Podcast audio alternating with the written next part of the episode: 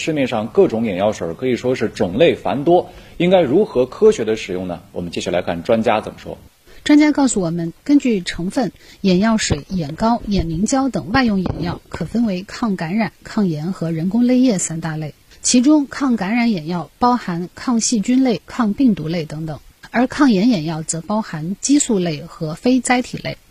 激素类抗炎眼药可迅速减轻炎症，但长时间使用易诱发青光眼、白内障等等。而非甾体类抗炎眼药常用于控制轻度炎症，副作用相对较小。